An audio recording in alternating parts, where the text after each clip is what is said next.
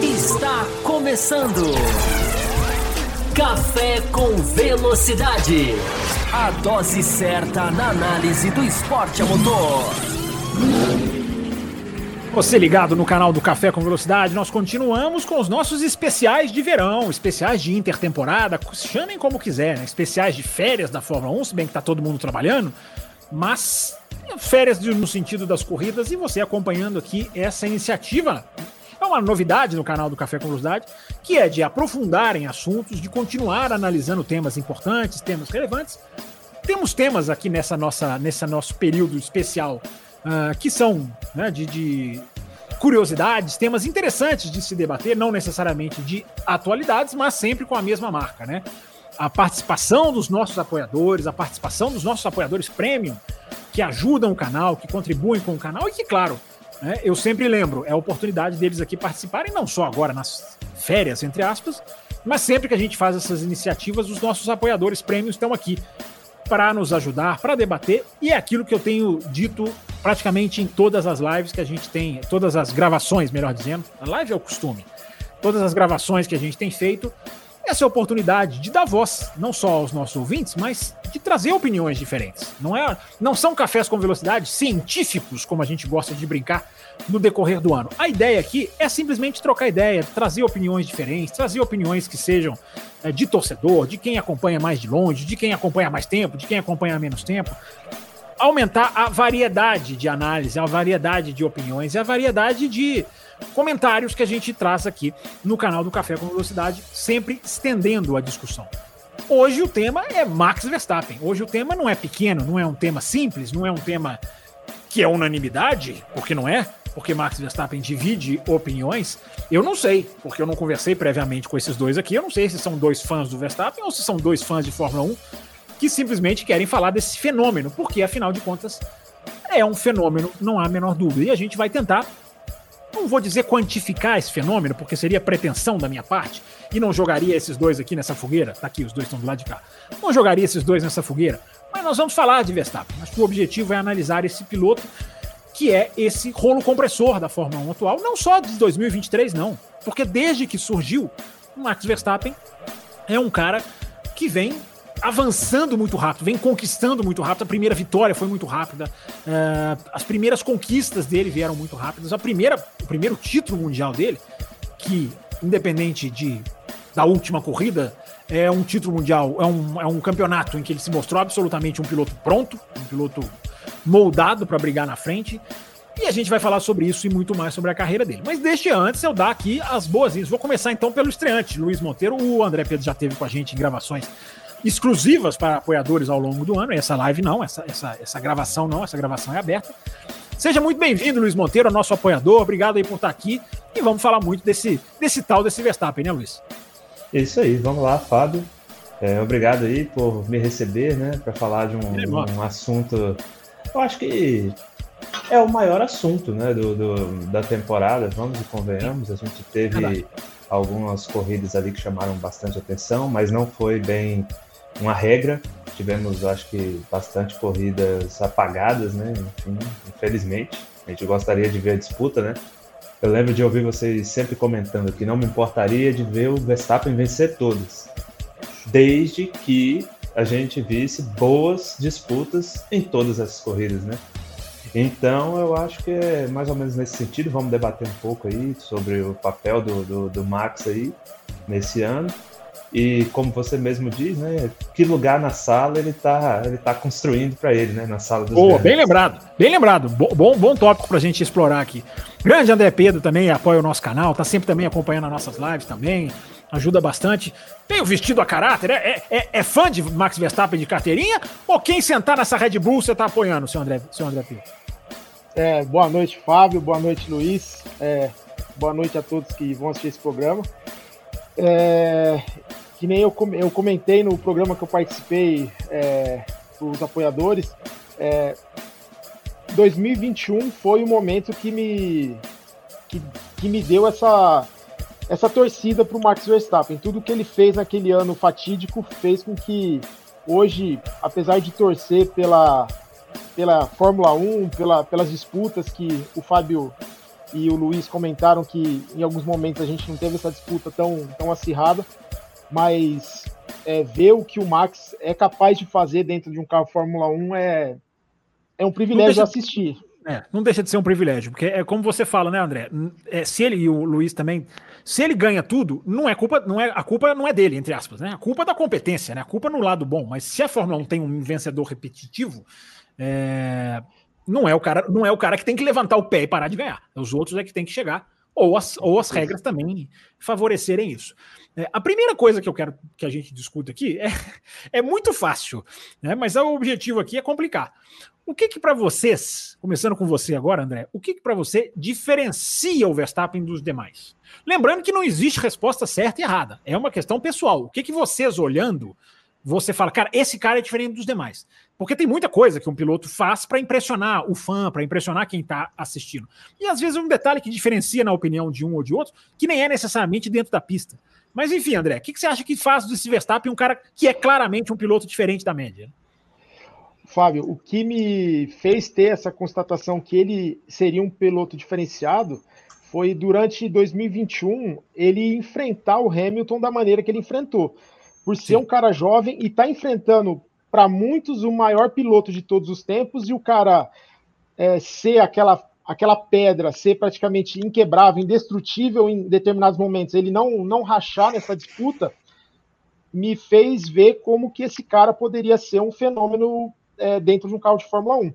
Então, é, é, vendo uh, uma coisa que ficou assim, é, para mim mostrou que seria é, ele seria um cara diferente, porque é, em 2021, é, na, se eu não me engano, foi em Miami. Miami? Ai. Ei, fala que a gente Imola. lembra aqui, vai. Vamos ver, vamos ver, vamos ver se a gente consegue lembrar. Foi em Imola em, em 2021. É, o Hamilton e o Verstappen estão fazendo uma curva e o Hamilton e o Verstappen não, não abre. Ele, ele, ele faz junto com o Hamilton ali, é, os dois chegam a se tocar. Então mostrou que ele não não tiraria o pé em nenhuma dividida, ele ia até o fim. E, e fazer isso contra um cara do tamanho que o Hamilton tinha na época e tem até hoje, mostrou que, pô, esse cara ele vai ser diferente, porque vamos combinar que não deve ser fácil você encarar um, um, um campeão do tamanho do Hamilton. Então, esse tipo de fibra, de, de, de capacidade de, de, de, aguentar essa pressão, é, foi uma coisa que, que me chamou muita atenção naquele momento que, que foi aquela disputa ferrenha dos dois. Então, isso foi, foi uma coisa que me chamou atenção. Boa, boa, boa resposta. Inclusive, eu vou querer até voltar nessa questão aí, muito boa. Mas para não ficar dando muita dica pro Luiz, vamos lá, Luiz, jogando direto para você. O que, o que, que, te, o que, que diferencia o Verstappen da, dos demais para você? É, bom, ele sempre teve na pista um temperamento que chamava atenção. Eu lembro da, da, desde a da aparição, das primeiras aparições dele lá na Toro Rosso, que ele era um cara que tinha esse sangue gelado, que o André contou bem, mas também um ímpeto assim, né? Você via que ele não entrava nas divididas é, é, de qualquer jeito, mesmo não tendo o carro do momento.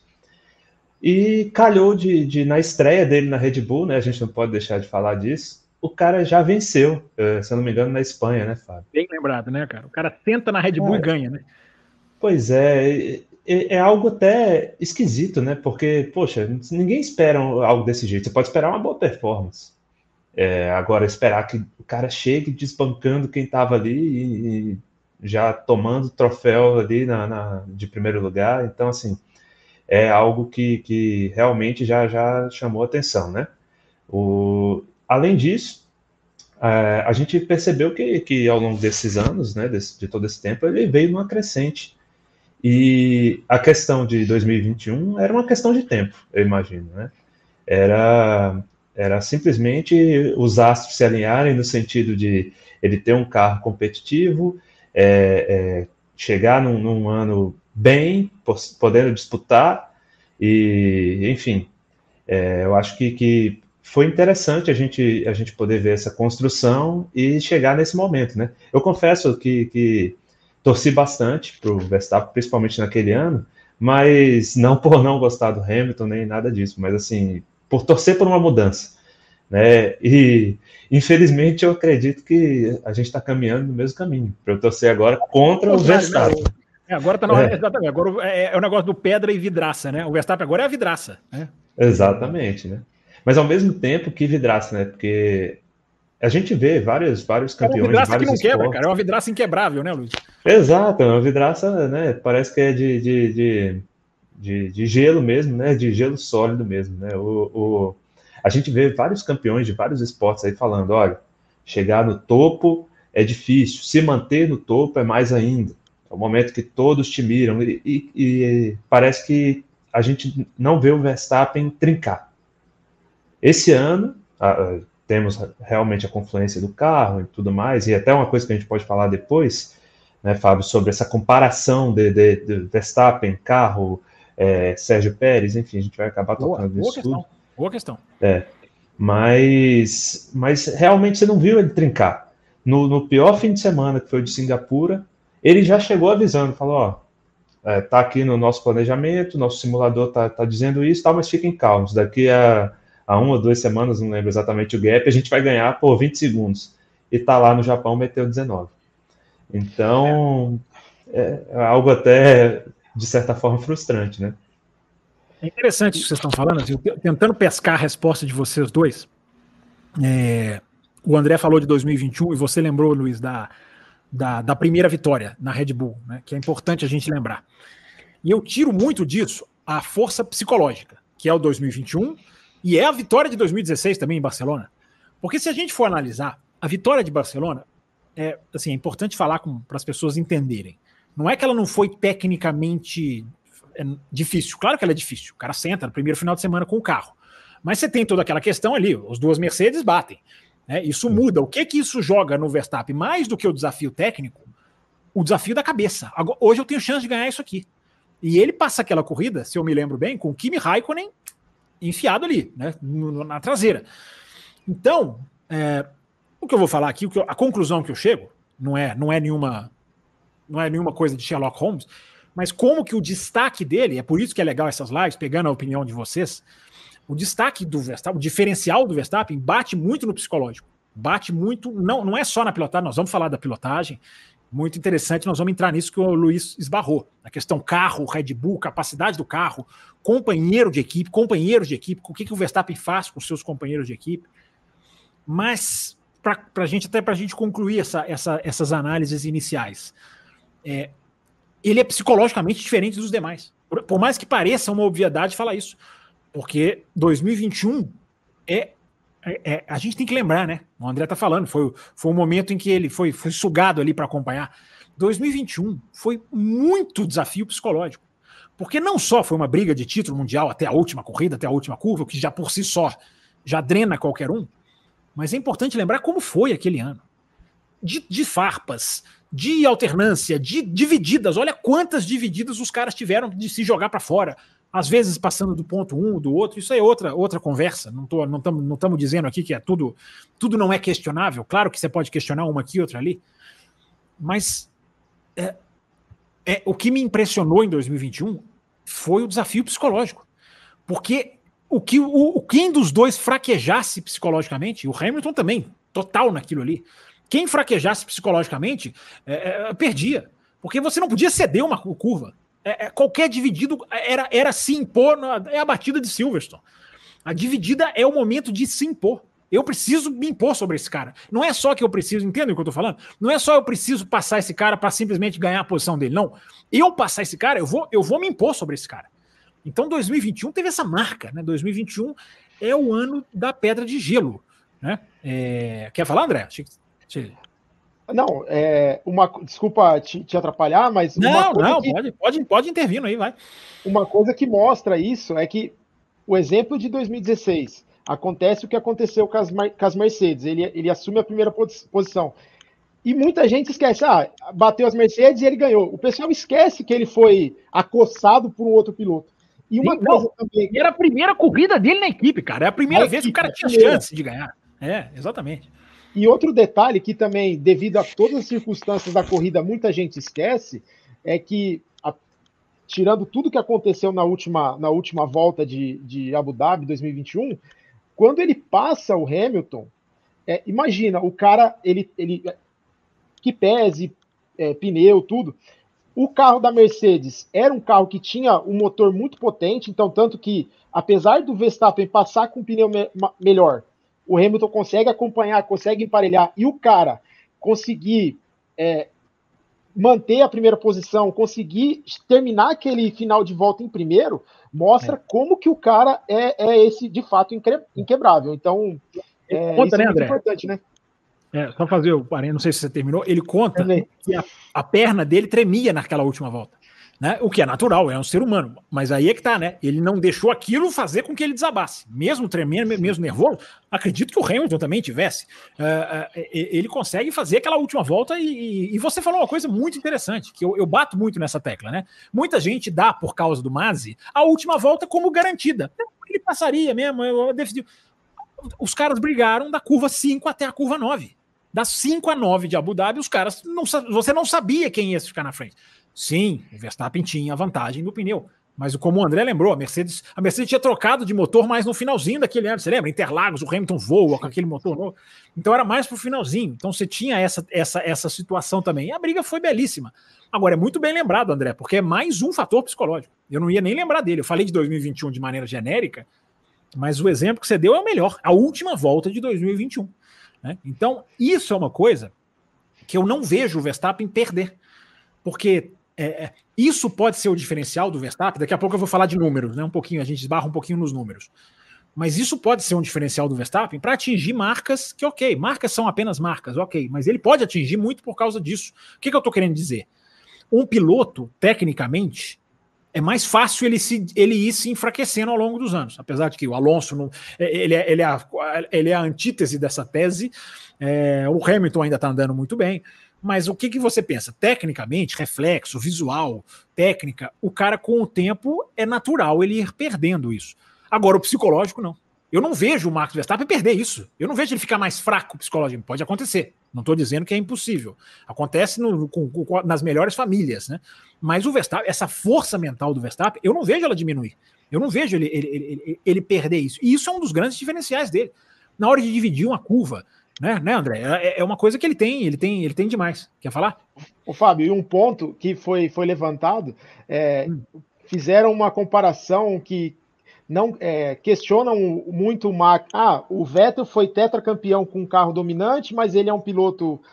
É, questionam o piloto do o piloto que o Vettel é e, e, não, e não fazem o mesmo com o Max. E um detalhe que eu acho que é importante, que pese que estava numa equipe diferente, quando o Vettel se viu é, numa briga, numa possibilidade de título contra o Hamilton na Ferrari, ele derreteu, ele não conseguiu psicologicamente se manter na briga, que pese os problemas da Ferrari. Então, você vê como que o, o, o Max, na minha visão, é um piloto superior ao Vettel por causa desses, desses detalhes. O, o Vettel é. não conseguiu se manter psicologicamente na briga e ele, com a ajuda da Ferrari, começou a sair da briga com a Mercedes quando ele teve a chance de tentar disputar alguma coisa, né?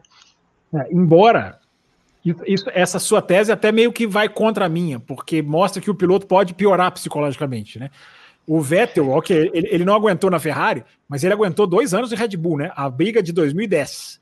Ele vai lá e fatura Sim. o campeonato na última corrida, e a de 2012 é, também fatídica, é, famosíssima. Ele também, ali, psicologicamente, ele segura uma disputa na última prova.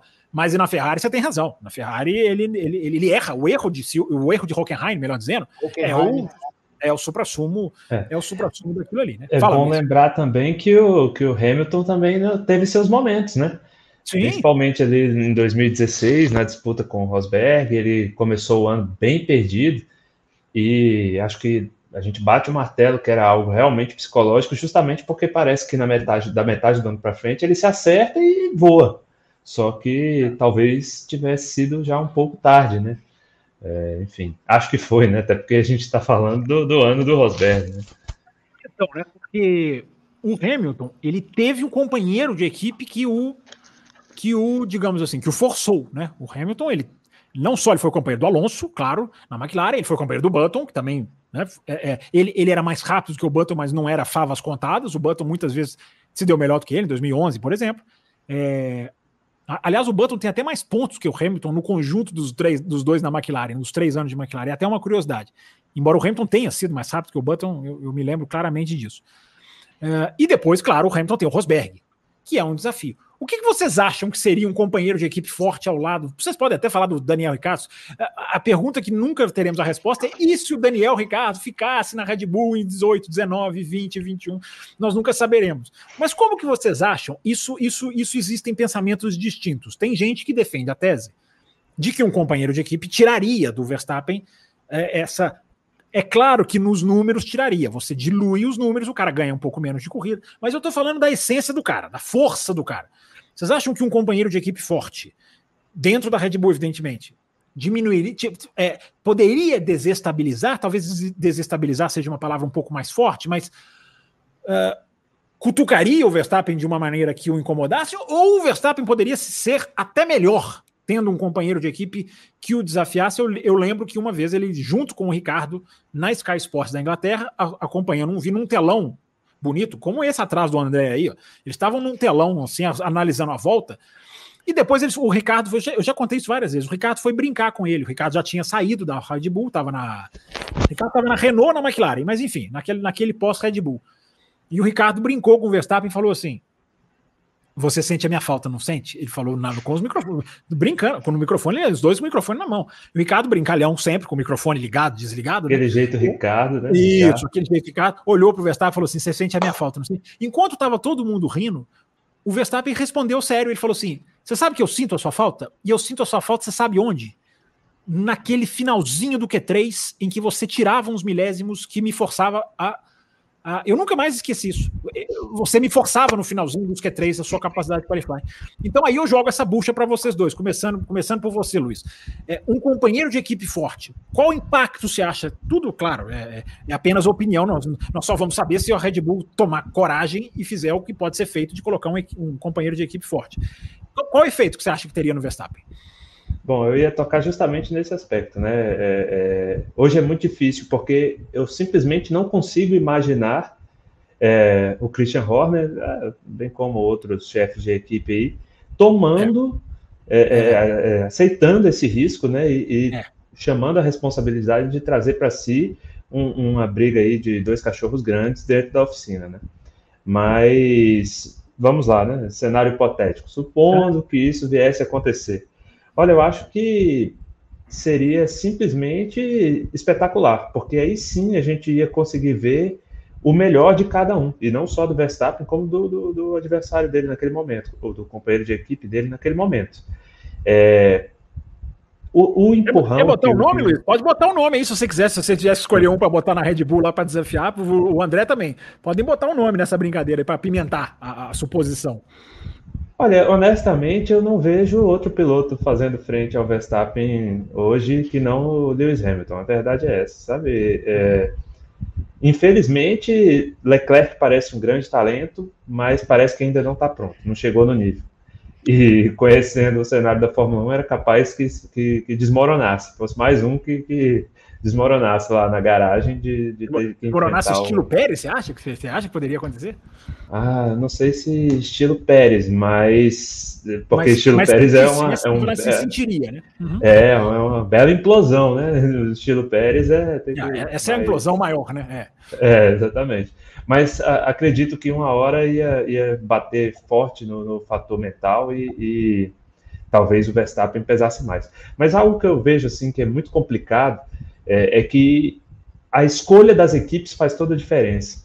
E assim, pode vir a público Christian Horner, Toto Wolff, quem quer que seja, e, e anuncie, não, nossa equipe não tem o piloto número um, nós damos oportunidades a, a todos os pilotos. Não, não existe. É, querendo ou não, acho que em determinado momento a equipe se alinha mais para um lado ou para outro e, e faz uma escolha. É, para mim, como torcedor, para nós como torcedores, eu vejo isso como uma, uma, coisa péssima. Eu adoraria ver os dois brigando como se fosse uma briga aberta mesmo, uma luta aberta. Mas a gente sabe que o pensamento hoje é maximizar os pontos, maximizar o, o, os números e, e, enfim, é isso. Mas quem perde somos nós, né? Eu acredito que, que seria um, um Seria ótimo ver dois cachorros grandes brigando. Acho que isso está cada vez mais distante na Fórmula 1, Fábio, para ser bem sincero. Acho que é difícil sonhar com esse tipo é, de coisa. É, pra... caminha uma coisa, isso absolutamente ser pulverizado, né? É, só uns bobos aqui como nós ficamos lembrando, né? Como o café faz sempre. Mas a, na, no hipotético, André, vamos supor que o cara cria o, a, uma coragem, ou o cara. Não é nem muito coragem, viu, gente? Agora que vocês esbarraram nesse assunto, você sabe que eu adoro esse assunto. É, o cara pensar, meu Deus, eu tenho no mínimo dois anos pela frente até 2026, um carro que. Não vou dizer que não vai ser pego, mas que tem uma grande chance de dominar. É, a hora de ousar era essa é, é, eu não estou dizendo que eu quero a caveira do Pérez, não, porque eu sempre digo, né? O Pérez é mais piloto do que, eu, do que o desabamento dele leva a acreditar. Mas a equipe podia ousar, a equipe podia dar um passo, é, é, é digamos assim. Eu, eu, ia dizer para o show, mas não, claro que a equipe tem que pensar antes nela mesmo. Mas é possível. Se se pode, se a McLaren conseguiu em 88, se a Mercedes conseguiu em 2016 mas independente de, vamos supor que acontecesse, André, para a gente não fugir ali daquela pergunta. Quem você acha que, que, que, poderia ser que desafiasse e qual efeito você acha que poderia ter no Verstappen um companheiro de equipe forte? Fábio, uma coisa que eu, que eu tenho é, comigo é que, tirando 2021, 2022 e 2023, hum. é, o, o Max como se ele tivesse uma reserva de, de desempenho guardada. Então, em nenhum momento dá, dá a entender que ele está usando tudo que ele é capaz de, de, demonstrar, porque não se faz muito que necessário, porque você não tem hoje um competidor à altura para desafiá-lo. Então, eu creio que, independente do nome que viesse para a Red Bull numa hipotética troca, é, eu acho que isso elevaria o nível do Max e o cara teria que também jogar seu nível lá em cima para tentar de alguma maneira competir. É, um nome que eu acho que, que desafiaria o Max, é, tem o Hamilton, o Alonso, mas uma coisa que pesa para mim um pouco talvez seja a idade dos dois, não sei, mas pegando esses novos pilotos, é o George Russell. É, não teve uma temporada muito boa, mas sempre quando ele encontrou o Verstappen na pista, é ele, ele desafiou, ele dividiu, ele, ele espremeu e fora da e fora da, da na, na é, numa entrevista ele bateu duro. Isso, é. ele, ele não ele não abaixou a cabeça para o Max. Então, é para um piloto que pudesse fazer frente para o Max, ele teria que ter tanto dentro quanto fora uma postura que o Russell teve contra o Max, mas que talvez dentro da equipe ele não tenha muito. Ele teria que mudar esse, essa percepção. Mas se ele tem tiver. Aquela, tem, aquela, tem aquela defesa de posição na Espanha em 2022 que é belíssima, do Russell belíssima, contra o Verstappen. Belíssima. Sim. Né? Do Russell contra o Verstappen. E tem o Azerbaijão, em que ele se toca, o Verstappen vai reclamar com ele, ele dá de ombros, né? Tá? Tudo isso ilustrando o que você falou, né? Então, é, e eu acho que esse nome seria um nome que eu gostaria de ver ali, por causa desses fatores. É, o Leclerc, que o, que o Luiz citou, é rápido, talvez, para rivalizar a velocidade, mas talvez não sei se teria essa, esse perfil de peitar, de desafiar. É, que nem você falou, o desafio não é só dentro da pista, precisa ser um jogo é, fora da pista também, tem que ter todo esse psicológico. Então eu acho que o Russell seria o cara ideal para hoje tentar fazer essa, esse desafio para o Max dentro da Red Bull. Sabe quem eu penso? No Piastri. O Piastri, tudo bem, é um ano só. Mas é um cara que me parece assim uma cabeça muito geladinha também e o cara que tecnicamente está ali, né? Tudo bem, vem 2024, tem a segunda fase da carreira dele, um ano só. É pouco, mas a gente sabe da capacidade do Piastri também das categorias de base. Eu penso muito num Piastri Verstappen no sentido de que o Piastri. Posso estar erradíssimo, é claro que nós estamos aqui fazendo suposições. Mas o Piastri, é, é, veja, né? Falava no último programa, na última live que a gente gravou. Uh, o Piastri ele comete menos erros do que o Norris. Apesar do Norris ter tido um ano superior pela experiência, pela capacidade, porque o Norris voou, mas em termos de erro, você acha mais erros do Norris fácil do que, principalmente em qualifying, em corrida menos, que é o que importa menos, mas em qualifying mais, do, muito mais do Norris do que do Piastri. Então eu não sei se o Piastri é o cara assim para amortecer o Verstappen e vai saber o que, que esse Piastri vai virar em velocidade, né? Porque no primeiro você ano sabe, o cara faz... Você Oi, sabe o que mais me chama a atenção em relação ao Piastri? Hum. é, principalmente nesse, nesse, nessa temporada de estreia, né, é que tudo que a gente vê até hoje, tudo que a gente é, é, ouve de comentários e até na tua análise mesmo, no café, é que esse carro é super complexo. É complexo de guiar, ele é diferente. É, o Piastri nunca guiou nada parecido na carreira dele. E na primeira oportunidade que ele tem, ele tem uma temporada de atenção, assim, de, de, de chamar atenção e de todo mundo não saber o que fazer. Por quê? Porque ele sentou ali e rivalizou com o Norris e até teve aquela, aquela disputa né, do, do da primeira vitória, mesmo que tenha sido uma, uma sprint race, mas está lá, machucou o Norris, né? Deu para ver claramente na, na, nas entrevistas depois que, que o Norris sentiu. Né? Claramente. Então, assim, essa entrada dele é que mais me assustou. E aí, aproveitando para trazer de volta lá do, do, na temática Red Bull, Max, Sérgio, Pérez, é, é, essa complexidade que eu acho que é o grande problema do Pérez. Até teve uma entrevista recente, se não me engano foi ontem, do, do Toto Wolff, ele, ele analisando a temporada e falando que, que parece que o Max foi o único piloto que entendeu o que, que é esse carro até o momento. E, bom, é, são falas do Toto Wolff, né? Então, assim, não, não, não, precisamos né, escrever tudo que ele diz. Mas eu acho que, que é, nesse, nessa análise ele acertou. E, e bom, veja bem, é, imagina, um cara que chegou na primeira temporada, como Piastri chegou, imagina se ele pega um carro, por exemplo, hoje ao lado do Max. Então, realmente, foi um, um, um grande ponto que você trouxe, e ao mesmo tempo mostra para a gente que talvez o Pérez não esteja tão acabado assim, né? Talvez ele esteja ali na vala comum do, dos pilotos que estão tentando entender, estão oscilando, e que talvez lá na frente consigam um, um, extrair um desempenho melhor né, de si mesmos e do, do, dos carros que estão guiando. Né? Então, eu acredito que grande parte do problema do Pérez esse ano se deve a isso também. É muito bom a gente entrar nessa parte. Oi, pode falar, André, pode falar. Um detalhe que eu, eu tenho isso comigo, eu não sei se posso estar redondamente enganado, mas hum. eu creio que se a Red Bull, o, o desempenho do Pérez em 2024 for um desempenho ruim que nem o desse ano, que é considerado por muitos o pior segundo colocado que já existiu, sei lá, talvez. Né? É. E Inclusive eu, pelo Fábio, né? É, também. E eu, eu tenho comigo que eu acho que a, a Red Bull não daria, não gastaria a carta que ela teria de troca com um piloto é, que não que não tivesse o mínimo de de talvez de capacidade para enfrentar o Max. Então, eu, ah, eu acho que seria difícil. Ah, vou buscar um, sei lá, um, um Ocon da vida, um, um piloto desse, desse nível que fica Gasly, que fica mais ou menos nivelado com o Pérez. Eu acho que posso, posso estar sendo é, ingênuo até, mas eu acho que a Red Bull teria que dar esse passo que, se a gente for olhar as quatro grandes, uh, a Red Bull, a Mercedes tem, a McLaren tem, e a Ferrari tem em certa medida, porque por mais que o Leclerc é um piloto mais rápido que o Sainz, o Sainz é um piloto que rivaliza muitas vezes com o Pérez e com outros pilotos também. É, então, eu é acho que. Né? Sim, em algum momento, a, eu, na minha visão, a Red Bull vai ter que convergir para um piloto, para um, um, piloto companheiro do Max, que seja mais capaz de, de entregar um desempenho é, mais regular e com mais velocidade. Então, não sei se eu estou sendo ingênuo, mas eu acho que não, não tá teria, é, eles continuarem nessa linha com o piloto assim, entendeu?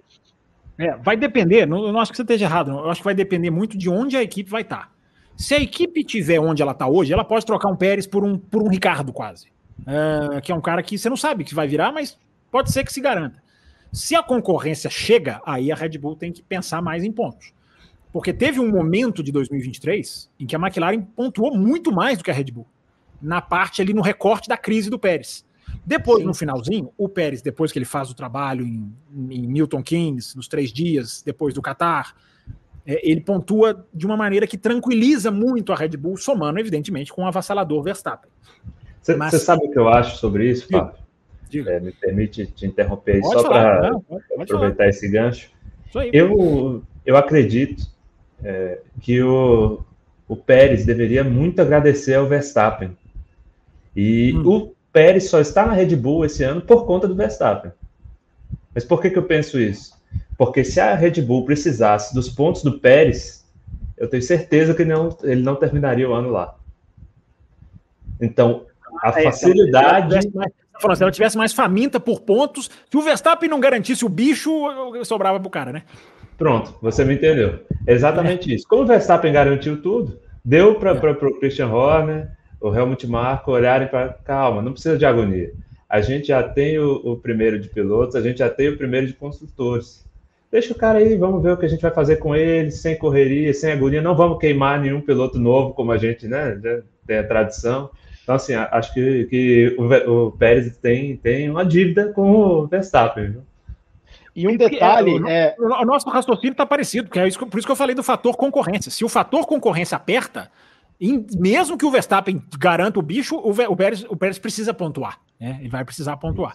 Oi, você disse alguma coisa, André? Pode e, completar. E um, um, detalhe, indo na linha do que o, do que o Luiz falou, e já foi comentado em, em vários programas durante o ano, se naquele momento que o Pérez está no fundo do poço, o Ricardo tivesse tido um desempenho é, tipo México, talvez ali também poderia ter acontecido alguma coisa, porque querendo ou não, o Ricardo é uma grife muito maior do que o Pérez, é um piloto midiático e tudo. Então, se ali é, juntasse o desempenho péssimo do Pérez com uma uma, um desempenho muito bom da, do Ricardo, eu acho que também ali poderia ter acontecido alguma troca. Verdade, não, isso aí a gente falou no, no café também ao longo do ano, é, não teria como, porque aquele ponto muito baixo do Pérez, Suzuka, Qatar, se aquilo ali contrasta com o Super Ricardo, os caras, eu duvido que os caras segurassem. É, mas tem muita coisa interessante aqui que a gente tá, tá, tá, tá abordando, o papo tá super legal, muito bacana ter aqui a visão de vocês, e a gente está conseguindo entrar em alguma coisa, algumas coisas muito legais. Né? Nessa relação Verstappen-Pérez, companheiro de equipe que a gente estava falando, tem uma coisa muito interessante que me chama a atenção no Verstappen, né? que é a questão, a gente citou Rosberg, Hamilton, jogo psicológico, que abalo que teria no Verstappen. É, reparem que o Verstappen, ele não tem uma má relação com nenhum dos seus, seus companheiros de equipe. Ele não tem uma má relação com o Ricardo, ele não tem uma má relação com o Gasly, ele não tem uma má relação com o Albon, e ele não tem. Com o Pérez tem um pouquinho mais de rusga, sim, por umas atitudes, mas enfim, não é uma, não é uma, não, não azeda o negócio, o negócio não azedou. Porque o Verstappen, e aí é um dos diferenciais que é a, é a, é a ideia do programa de hoje.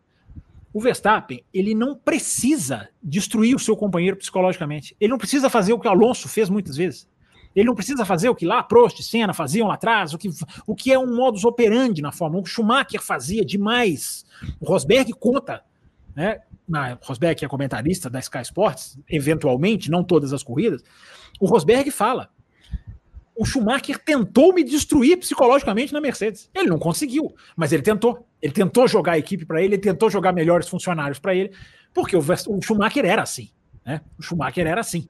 Né? Uh, o Verstappen ele não precisa fazer isso, porque o Verstappen ele se garante tanto na velocidade que ele não precisa fazer joguinho psicológico. Ele aposta tudo. Eu não estou falando que ele é melhor do que os, esses outros que fazem isso, não. Só estou falando que ele não usa esse armamento. Ele não precisa. Reparem, ele não tem uma rivalidade, ele não tem um, uma, um caso de briga. A caso de briga do Verstappen é com o Ocon. Se você for pensar com quem que o Verstappen brigou já de empurrão, com o Ocon, né? que é aquele negócio de, de, de Interlagos de 2019. Então, isso é até uma deixa interessante para a gente entrar nessa parte técnica, porque a gente falou da parte psicológica, a gente falou de parte de companheiro de equipe. Agora eu quero entrar nessa parte da técnica, que compõe esse Verstappen, que soma essas, esses, essas potencialidades muito grandes super psicológico, a super frieza, com uma capacidade técnica que eu acho, não sei se vocês têm essa impressão, eu acho que é, é, é, é fácil, na verdade, não perceber. É, é, fácil dar como fácil. O que ele, é, apesar da repetitividade, é fácil dar como fácil. Horrível. Mas vocês entenderam o que eu quis dizer. É fácil não observar a genialidade do cara na parte técnica. E aí eu, eu cito duas coisas para vocês, depois, se quiserem incrementar. É, a gente falou no último programa lá que o Raposo estava com a gente do da dividida de curva, que é impressionante como as divididas de curva do Verstappen são. É, você, você não vê o cara tomar uma de, de, de, de, de passar vergonha. Ele pode até ser ultrapassado. Eu até sempre tiro DRS. Esquece DRS, gente. Estou falando na dividida, aquela hora que os caras vão jogar. Ele pode estar por fora, ele pode estar por dentro. A marca de Abu Dhabi, a última corrida que a gente viu, é aquela primeira volta em que o Leclerc vem, pega o vácuo, joga o carro, vai lá dentro. O cara consegue buscar por fora de uma maneira que você fala assim, além de tudo, o cara tá guardando tudo isso. E a outra coisa, e essa para mim é sensacional, coloquei no meu Twitter no final do ano, é, essa é sensacional. Uma, uma entrevista do álbum um podcast em que o álbum fala uma coisa que para mim eu falei, cara, esse cara ele, ele resume muito do que eu já falei e ele resume bem. Que perguntaram pro Verstappen, pro, desculpa, perguntaram pro álbum dessa questão, pô, mas você guiou lá do Verstappen, esse negócio do carro, carro é para ele. Primeiro o álbum fala, não, carro não é feito para ele. O carro é o que o carro é. Uh, o carro é feito, que é uma teoria que eu, eu, eu não deveria nem chamar de teoria, porque isso para mim é, é, um fato, mas enfim, tem gente que tem outra teoria, eu, eu, eu, eu, eu debato de carro feito para piloto. Isso, isso para mim não existe. Uma, é uma coisa desenvolver o carro para o piloto, isso é, uma, isso é uma história. Outra coisa é fazer, eu ah, vou fazer o carro. O engenheiro faz o carro para o que o carro exige de ser mais rápido. Mas só para a questão do álbum. É, a, essa questão do carro que ele fala nem é a mais interessante ele fala da sensibilidade do Verstappen e ele faz uma analogia, não sei se vocês viram isso, ele faz uma analogia sensacional. Ele já tinha falado numa entrevista, algum, menos, ele tinha usado a seguinte frase: o carro como o Verstappen, o Verstappen gosta tanto do carro com a frente presa que se você soprar o volante, o carro vira. De tão sensível é no sentido de se você encostou o mínimo toquinho no volante, o carro vai, o carro vai responder. É, enquanto tem piloto que prefere que o carro demore mais na resposta, que ele tenha mais ali a, o esterço. O, o álbum já tinha falado isso, mas agora ele veio com uma analogia que é melhor ainda. Ele falou assim: é como se você. Eu não sei se vocês já fizeram isso que eu vou falar, que o álbum falou, e eu já fiz. Como se você colocasse o mouse do seu computador no nível super sensível. Vocês já fizeram isso? Eu já fiz isso. Coloca o mouse do computador de vocês no nível mais sensível de todos. Que você, você faz isso aqui com o mouse, a, a, a, a, seta cruza a tela. Essa analogia do, do álbum é perfeita, porque ela, ela demonstra como o Verstappen, é aquilo que o Luiz esbarrou no comecinho da live, como que o Verstappen consegue extrair do carro numa dificuldade absolutamente tremenda, ele consegue virar tempo do carro. Porque ele consegue, segundo o próprio álbum, que já teve lá, né, que viu em primeira mão, que sofreu, né, tomou de zero em termos de qualifying, quando era companheiro do Verstappen, ele podia muito bem ter falado: não, o carro é feito para ele, eu me dei mal por causa disso, me desfavorecer. Não, ele falou: não, não tem isso do carro ser feito para ele, não. É, ele consegue guiar um carro tão sensível naquele negócio do virar o volante, por isso que eu estou somando as duas, as duas entrevistas do álbum, que é como o um negócio do mouse. Se você colocar o seu mouse no ultra sensível, você não vai conseguir usar o seu computador. É como se o Max conseguisse. O carro pode estar tá ultra difícil de segurar, ele consegue domesticar. Então, essa genialidade do Verstappen, que é muito fácil a gente não perceber, porque é muito difícil você ficar medindo isso no final de semana. Né? Eu sempre costumo dizer, o cara que é profissional, que já guiou um carro de Fórmula 1, ele consegue, ó, esse carro aqui tá saindo, antes da curva terminar, o cara já tá vendo. Esse carro tá saindo esse carro tá saindo, o comportamento tá assim, a freada tá assim. Então, o depoimento do álbum é valiosíssimo. Então, eu queria que vocês falassem um pouquinho sobre isso, se é que vocês têm alguma coisa para complementar. Porque essa análise é perfeita, e eu não estou me elogiando, não. Eu estou elogiando o álbum. Essa análise do álbum é perfeita. Quando ele fala da, da, da, de como um carro difícil de ser guiado, o de 2020 dizem que era muito, é esse que o álbum pegou. É, o cara vai lá e vira tempo. Que coisa impressionante isso, né, gente? É, um detalhe que eu estava eu acho que isso é uma imagem muito é, marcante é, na corrida no Brasil, em ah. que o Max ele está disputando, se eu não me engano, com o Rosberg e ele, o, ele perde o carro na chuva e ele, ele tem uma capacidade, ele consegue buscar o carro. Então você vê como que o cara ele tem o controle daque, daquele da, do carro na mão. Então isso talvez pode ser um exemplo de como é, talvez outro piloto teria rodado e ele consegue salvar ali uma. Tinha perdido o carro, ele conseguiu salvar. Então, pode ser um exemplo de como ele tem esse controle do carro que talvez poucos tenham, sei lá. Uma coisa antes do Luiz completar, se, se ele quiser complementar, uma coisa que um de vocês dois falou, que é uma possibilidade muito interessante da gente mergulhar. Um de vocês dois esbarrou nisso. O Verstappen pode ser o cara que se adaptou ao efeito solo melhor do que os outros. Não só a Red Bull. Se a gente for analisar o Pérez, que não, o Pérez não tem essa, essa facilidade no carro. Não sei o quanto do efeito solo tem nisso, mas no caso do Verstappen pode ter também. Não sei, mas pode ter. Porque o efeito solo, ele, ele mudou muita coisa na pilotagem. Porque a suspensão fica muito mais rígida, a roda mudou o aro, né? A roda é muito menos sensível ao kick. Então, alguma coisa de, de, de, de da, da, da, da, pilotagem mudou. Então pode ser que até isso o Verstappen tenha feito melhor que os outros, que é se adaptar ao efeito solo. A gente fala muito das equipes se adaptarem, né? Adaptou melhor, a Red Bull evidentemente domina, a Adrian Newey, mas pode ter também uma pilotagem de um cara que se adaptou, porque o cara, né, Luiz? O cara, ele passou 2023, ele não passou por uma fase, que é uma fasezinha um pouquinho mais embaixo, que o cara passa. Não, a corrida que ele perdeu pro Pérez, as duas, né? Uma foi porque ele teve um problema na classificação, teve que largar lá de trás, e a outra, o safety car foi absolutamente favorável ao Pérez. Absolutamente. O timing do safety car no Azerbaijão, para quem não lembra, tem muito tempo já, mas o, o, safety car ajuda muito o Pérez naquela corrida. Então, o cara, o Luiz, o cara não passa por uma fase. O cara tem um domínio impressionante do negócio, né? Não, e vamos lá, né? É, foram essas duas corridas, e logo depois veio quem? Veio Miami. Quando ele Miami é a, a porrada, né? É. É. Pois é. Ele estava novamente numa condição é, desfavorável em relação ao Pérez, por motivos de. Enfim, outras coisas aconteceram no final de semana, mas ali não. Ali já era depois daquela entrevista do Azerbaijão, onde ele falou: não, eu consegui, mexi muito no carro e achei alguma coisa. Pois realmente. Vou, vou, vou, até te interromper, não sei se vocês dois têm um chute. Isso me intriga, isso vai me intrigar para sempre, até o dia que o Verstappen se aposentar e contar, porque ele não vai contar agora. Mas o que, que o cara pode ter achado? Claro que pode ser uma combinação do, do volante, do modo, mas o cara achou alguma coisa ali, né, Luiz? Porque Miami acabou o campeonato. O campeonato acaba em Miami. Né? Exato. Mas você não acha que o Pérez sabe hum. que coisa é essa que ele achou? Até porque eles devem trocar as telemetrias. Boa questão. Até que ponto dá para o cara se esconder, né? Alguma coisa é. deve dar para o piloto esconder, mas até que ponto isso, né?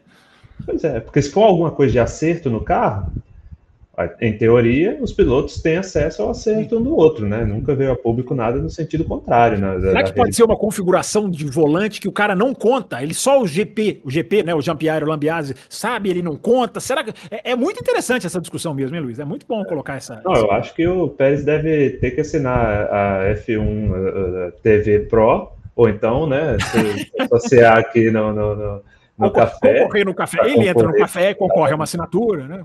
Exatamente, e começar a assistir a corrida do Azerbaijão todo dia na velocidade menos, né? 50%, né? Aquela 0,5x. E ficar A câmera on-board que mostra o dedinho do Verstappen, né? É, boa, boa, boa, boa. Ele, ele tem que fazer isso, não? É, mas, enfim, é, o, o, realmente, é, essa questão, inclusive, é, nessa entrevista que eu, que eu falei há pouco do, do Toto Wolff, ele hum. fala até disso, né, a, da, da, capacidade de adaptação do Max.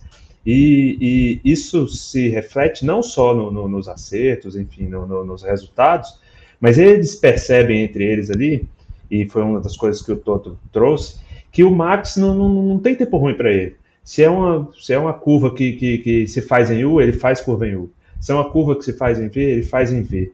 Se ele precisa tirar o pé de um jeito diferente, ele se adapta, tira o pé, ou então acelera mais, enfim. Parece que, que, que, que, que a capacidade adaptativa do, do Max realmente é o grande chance. E, uhum. e beleza, todo mundo está vendo a incrível capacidade dele, a gente está vendo os resultados e tal. Mas uh, traz aquela. Uh, instiga a gente, né? Fala, poxa, esse cara não pode aposentar na Red Bull. Ele tem que pegar um, ele tem que pegar outro carro para a gente ver se é realmente isso tudo. E eu não estou falando, não, tem que pegar uma geringonça qualquer dessa, não. Ele tem, pode ser outro carro bom. Uma Ferrari, né, Luiz? Seja uma Ferrari, mas, poxa, parece que falta esse teste. E, e a gente está é chegando bom naquele ponto, ponto, Bom ponto. Não é? A gente está chegando naquele ponto assim que fala, cara, o que, que, que, falta ao, ao Verstappen, ah, assim? É, mas tem uma coisa, regulamento. Né? Pois é, exatamente. Isso que eu ia falar. O 2026 vai mudar completamente assim, a, a, a relação aerodinâmica, motor. É, talvez o aro até volte para o 13, já, ouvi, já, já, já vi a Pirelli falando sobre isso, embora não, não esteja definido. Talvez 2026 você tenha um pouco da sua resposta, Luiz. Talvez assim, um carro, um carro bem diferente. Embora, vamos lá, né? O Verstappen guiava em 2019, 20 e 21, que era outro carro. O primeiro ano do Verstappen na Toro Rosso, que já foi um anaço, assim, digamos assim, de, de, de em termos de, de ir muito bem. É, o cara já guiou outros carros, mas você tem razão, você tem razão. Talvez um tipo de regulamento bem diferente, ou uma máquina com condições bem. Por isso que eu falei a Ferrari, né? A Ferrari é mais arisca, pelo menos começou o ano assim sendo. Seria muito, muito, muito legal de ver. Algo a acrescentar, senhor André Pedro? Podemos seguir? É, um, é um detalhe que eu acho que também evidencia muito como que o, o, o nível do Max esse ano foi muito é, fora hum. do comum. É, foi, pode ser talvez Austin também. É, o problema Sim. de freio isso. Foi debatido muito isso nos programas e. É, fa falei sobre isso na, na, última live do ano, até falei sobre isso. Talvez Austin seja assim, porque aquilo com problema de freio e ele não errar e o Hamilton na cola ali, né?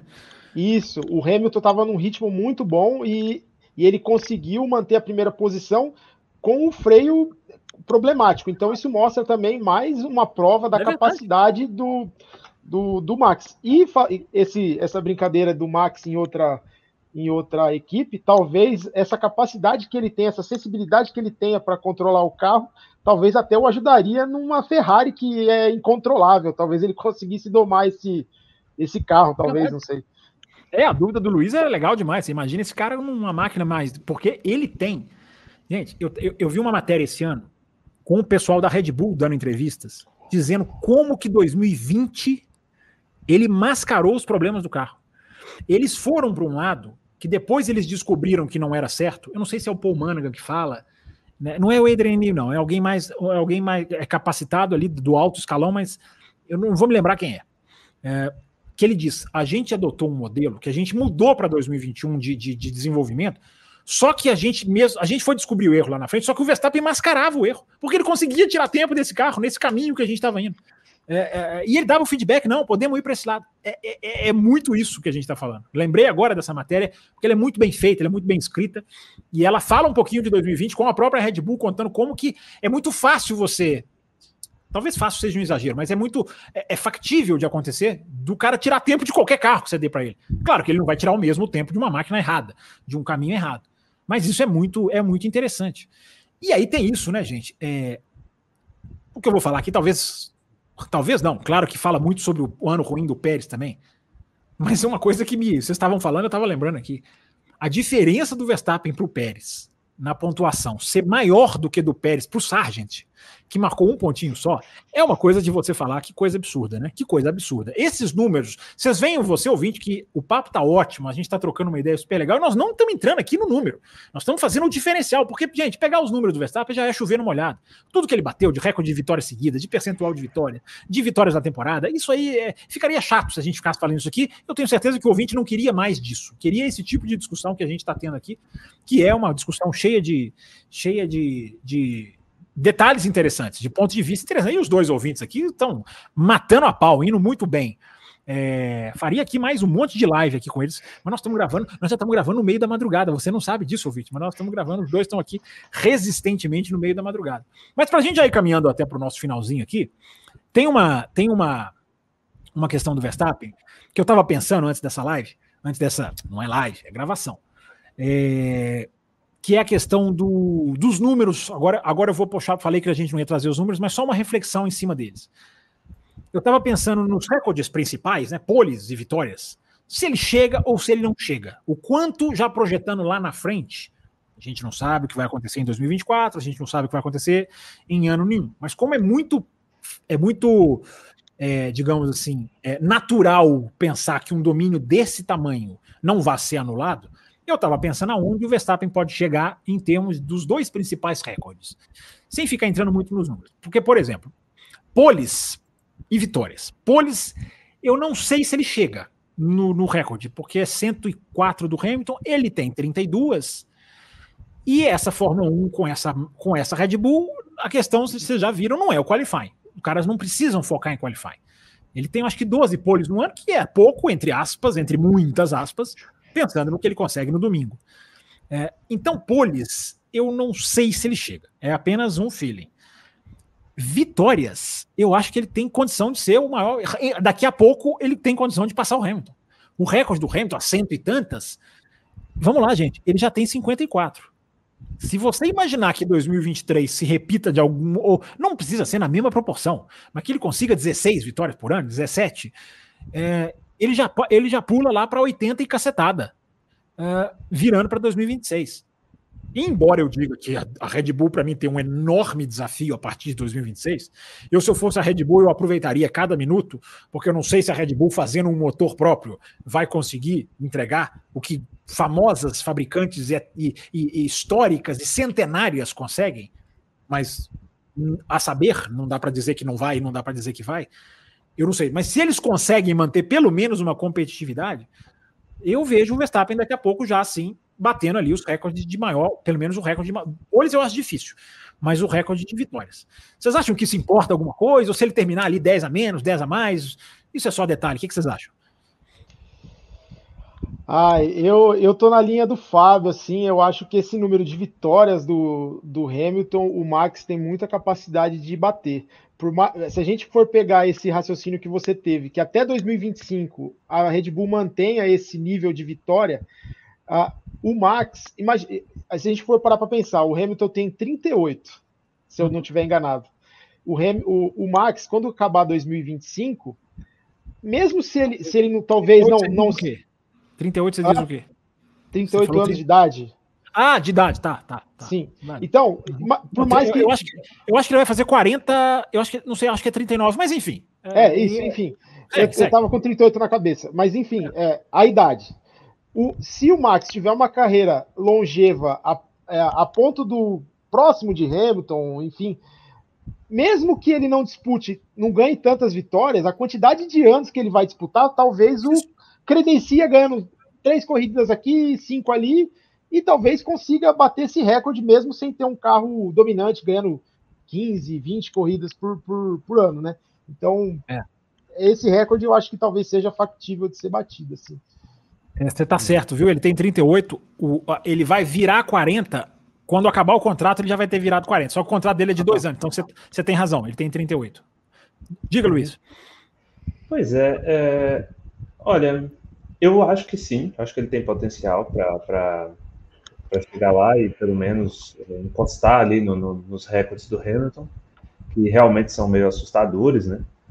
E, muito embora ele fale dessa questão de aposentadoria com alguma frequência, que gostaria de disputar outras categorias ainda jovem, mas pra ser sincero, vocês acham que ele é? Que, que, é só jogo de cena? Tem gente que fala, o próprio Russell falou, né? Ele faz isso para negociar um contrato melhor, para oferecerem mais. O que, que vocês acham? Eu acho que, eu acho que ele tem vontade de correr Le Mans, ele não vai esperar ficar velho, como ele diz. Ele quer correr novo. Eu, eu não tô falando que ele vai romper o contrato antes do fim, não. Mas eu não acho que ele vai fazer. Eu não sei se ele vai virar um Alonso, um Hamilton desses caras que vão até lá longe, não. O que, que vocês acham? O que, que você acha, Luiz? Eu acho, eu acho que ele vai conjugar as duas coisas. Eu acho que ele vai acabar conseguindo dar um jeito de, de, de disputar Le Mans e realizar o sonho dele. É, bota no contrato e, ali, Leman, vocês me deixam fazer, né? É. Isso, exatamente. Agora, sim, ao mesmo tempo, você falou aí das, da, da, dessa temporada que, que não deve se repetir, realmente, eu acho que eu acho que, que esse, como foi esse ano de 2023 é algo, algo um tanto quanto assustador demais para acontecer de novo, né? É, e assim, tentando analisar um pouco mais friamente, né, tentando do, ver o que, que a gente tem aí na, de cartas na mesa, é, acho que fica até mais difícil repetir uma performance dessa, justamente por ver o tanto que a, que a McLaren evoluiu e, e se mostrou como, um, um, como uma provável adversária aí no futuro, porque veja só, ela fez isso com, com, com ela fez todo esse trajeto de evolução dela com um ano já tinha iniciado muito mal, então, assim, é, acredito que ela tem um potencial muito grande agora para lançar o carro de 2024. É, a Ferrari também, não, não, não, não, tem por que pensar que a Ferrari não, não tem um caminho bacana de evolução. Então, isso tende a, a trazer melhores disputas para o ano que vem. E fica ali também, né, minha, minha esperança de torcedor, né, de, de, de, ver um pouquinho, um pouquinho mais de disputa no, no um pouquinho mais de imprevisibilidade não faz mal a ninguém, né, Luiz? Não faz mal a ninguém. Quem sabe, de novo, o Pérez, né? Quem sabe o Pérez não surpreende a gente. É, é, se, se, ele passou três semanas na fábrica no meio do ano e deu essa evoluída, tomara que ele já esteja na, na, na, na fábrica desde do, do, da segunda-feira pós Abu Dhabi. Tomara Você acredita que ele, que ele pode chegar a brigar por título? Ou pelo menos incomodar um pouquinho? Não, brigar por título não vejo isso, mas é, é, considerando que realmente, depois desse período de, evolu de, de, evolução dele após as férias no meio do ano, houve ali algo que, que ele conseguiu tirar mais, é, não tem por que não acreditar que ele pode se concentrar novamente, é, chegar junto da equipe e talvez desenvolver um pouco melhor, né? chegar mais perto. É, até porque é de interesse, é, e isso é uma coisa que está sendo muito debatida, essa questão, até que ponto é interessante para a equipe não ter um segundo piloto forte, evitar essa rivalidade e tal, mas também não, nunca vai ser de interesse da equipe manter uma distância tão grande. Então, Sim, com certeza, existe um esforço muito grande de quem está ali de, de, de, alavancar a, a, performance do Pérez. Ah, mas a equipe vai lutar para que eles dois briguem pelo campeonato? Não, não acho que é algo nesse sentido, mas para que não fique tão feio, né? porque, é, como você falou, foi o segundo lugar mais feio da história. Né? Então, acho que, que tendência é o Pérez sim dar uma evoluída para o ano que vem. Eu acho que eu sou bastante otimista. O que, você acha, Fábio? Fala aí. Não, você falou uma coisa interessante aí, que o, o Blake Hinson, que é um engenheiro que trabalhou na Red Bull, ele fala uma coisa que é, é as pessoas têm certos conceitos, né? De que não, só foca no cara, só foca no Verstappen, é, todo o desenvolvimento é para ele. Ok, o desenvolvimento vai puxar para o lado do piloto mais rápido. Mas o Blake Hinson ele fala, ele, ele, gente, ele trabalhou no Force India, ele trabalhou em, em, em, em outras equipes ele fala: não existe nada que dê mais trabalho para uma equipe durante o ano do que fazer o piloto que está pior melhorar, do que o piloto que está numa má fase. A equipe mergulha nisso, a equipe estuda com o piloto, a equipe tenta tirar o cara. Então, esse negócio de que ah, a equipe só quer saber do Verstappen, tá tem muita gente que vai nesse conceitinho bobo. E não é assim. claro, que o, claro que o Verstappen é, vai desenvolver, vai sugerindo o desenvolvimento e a Red Bull vai respondendo ao que o cara quer, casando, evidentemente, com o que é, com o que o computador diz. Mas é outra coisa dizer que a equipe negligencia o outro piloto, que o outro piloto é sabotado. Não. As equipes trabalham para o cara sair, mas nem sempre é, é fácil sair dessa, dessa história. Gente, o papo tá tão bom que eu nem lembrei de, de, de eu nem lembrei de lembrar você que está assistindo que você pode estar tá aqui nessa live fazendo essa, essa, essa esse bate-papo muito legal, como o Luiz Monteiro e o André estão fazendo. Olha que legal, né? A gente trocando ideias, os dois aqui trazendo um monte de coisa interessante. E você pode estar nessa bancada. Uh, depois que a temporada começar, você também pode continuar com a gente, assim como os dois aqui vão participar mais vezes. Basta você apoiar o café na faixa premium, como os dois aqui fazem. Na faixa premium, você tem participação garantida no café. Basta você querer, basta você poder com a sua agenda, basta você é, se voluntariar e você vai ter o seu espaço, você vai participar aqui com a gente. Porque nessa intertemporada a gente está fazendo, eu falei no, no começo da live, e a gente está fazendo essa, essa abertura para justamente ter bate-papos legais como esse, é, falando aqui dos nossos, com os nossos apoiadores e com você que está aí assistindo, pode comentar, pode concordar, pode discordar da gente. Acho que estamos aqui fazendo conteúdos bem interessantes.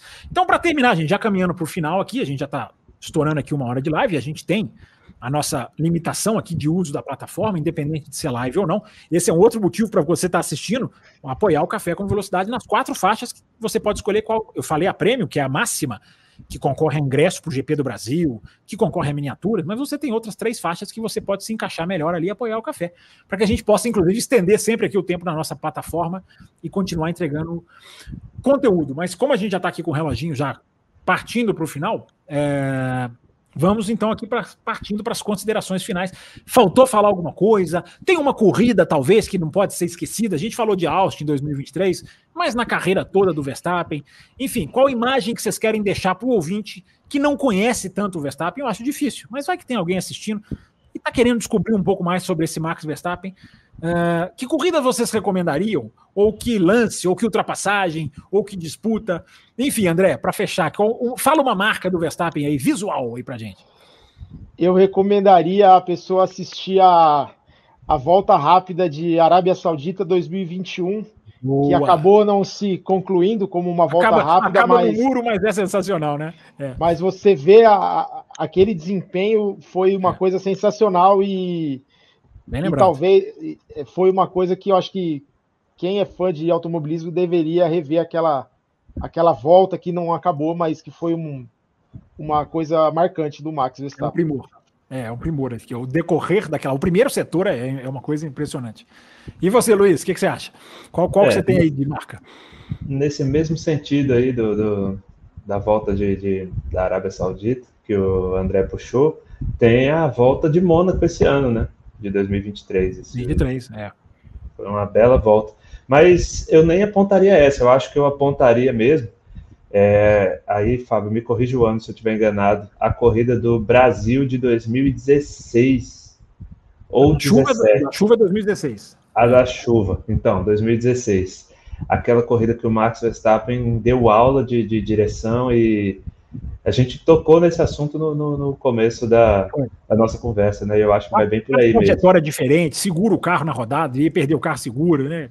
Ali ele, ele, fazendo a curva do sol ali, que é a terceira curva diferente, ali sempre uma trajetória diferente, né? Ali ele deixou o cartão de visitas dele totalmente, né? Ele mostrou que tinha, tinha algo diferente ali e poxa, até as voltas de olha só, até as voltas de safety car daquela corrida são interessantes de ver, porque é nessas voltas que, que o Max sai sai fazendo testes, sai experimentando outras linhas, sai andando para lá e para cá e todo mundo com a pulga atrás da orelha, o que, que esse cara está fazendo?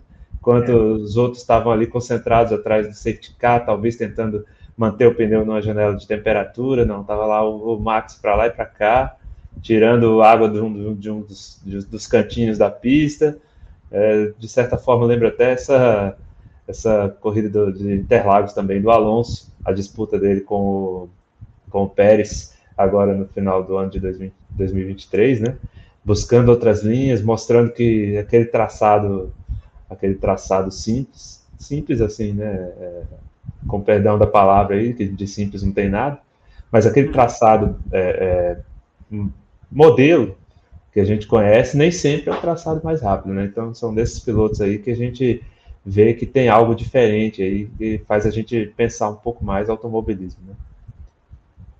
Quem, quem, quem tá assistindo essa live deve imaginar que nós ensaiamos, nós vamos falar desse assunto, depois nós vamos falar desse, vocês vão pensando nisso aqui.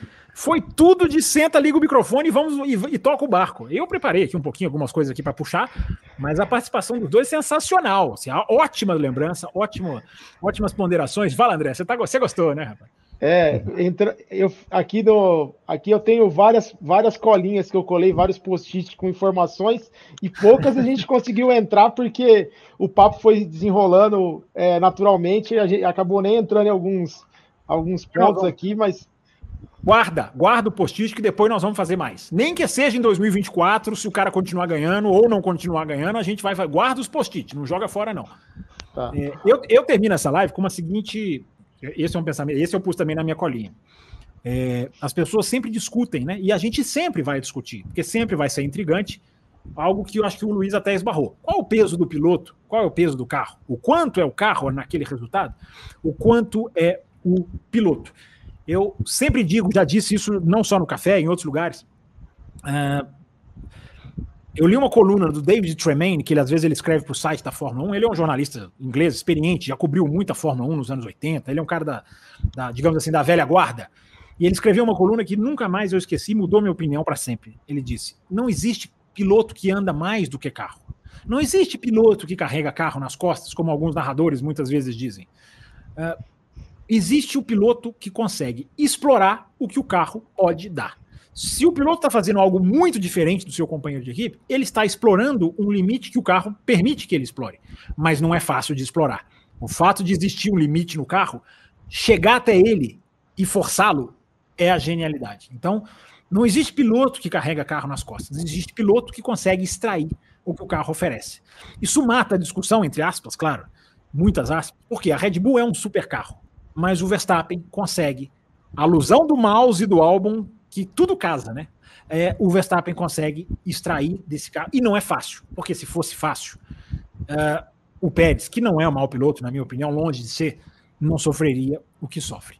Então, com essa frase para as pessoas pensarem, porque olha lá, o André vai guardar os post-its dele, porque esse rapaz, esse garoto chamado Max Verstappen, ele tá tão avassalador, e ele tem ainda anos pela frente, a gente não sabe até quando, mas ele tem, ele dá carga para um especial como esse que a gente fez, cheio de ponderações, cheio de pontos de vista, cheio de lembranças, cheio de, de, de fatos já para a gente falar em cima de um piloto relativamente jovem, mas que tem muita carreira pela frente. E olha, programa absolutamente nota 10. Agradeço, Luiz, agradeço demais o André Pedro. Nós estamos gravando aqui já alta madrugada, para você saber. Tá? É, e os dois aqui firmes, ligados, atentos, interagindo de uma maneira muito legal. Então, muito obrigado, viu, Luiz? Muito obrigado, André Pedro. Espero que vocês estejam de volta em outras lives. Vamos marcar outras, vamos fazer sobre outros temas. 2024 está aí, nós vamos continuar de vento em popa. Agora tem o Ricardo Banima para comandar aí as nossas lives para a gente discutir cada vez melhor. Mas muito obrigado mesmo, valeu. E a live foi ótima. Obrigado pela pela interação, pela, pelas citações ao café. Legal que vocês estão ligados aí no nosso, no nosso conteúdo, porque às vezes o próprio apoiador não consegue acompanhar tudo. É muito conteúdo nesse canal, Hora Bolas. Mas muito obrigado aí, viu, gente? Valeu, Luiz, valeu, André. E espero vê-los aqui em breve. Valeu, Luiz. Para você primeiro, valeu aí pela presença. Muito legal. Bom, como você falou, foi a minha primeira experiência, né? Mas bastante interessante falar de, de Fórmula 1, é sempre muito bom. Com quem entende, melhor ainda. Então, obrigado aí pela oportunidade. Espero que a gente possa estar de volta aqui e que venha 2024 aí com muito papo, muita discussão, muita, muita confusão para a gente né? poder debater aqui e fazer as, as melhores análises aqui. Obrigado, viu? Muito legal. André Pedro, você volta também. Você já, você já fez uma com a gente, das lives exclusivas. Mas o, o, o, rapaz, os dois aqui são os dois, né? São à vontade com a câmera, não tem esse negócio de ficar nervoso, já, já dá o rec. Eles já estavam ali esperando, dá o rec logo aí, não tem que ficar dando instrução, não. Valeu, André. Muito legal a participação e obrigado mais uma vez. Viu? Eu que agradeço a, a oportunidade de estar falando sobre participando desse especial e que 2024 não falte oportunidade, a gente tá, tá junto analisando e debatendo assuntos de, de Fórmula 1.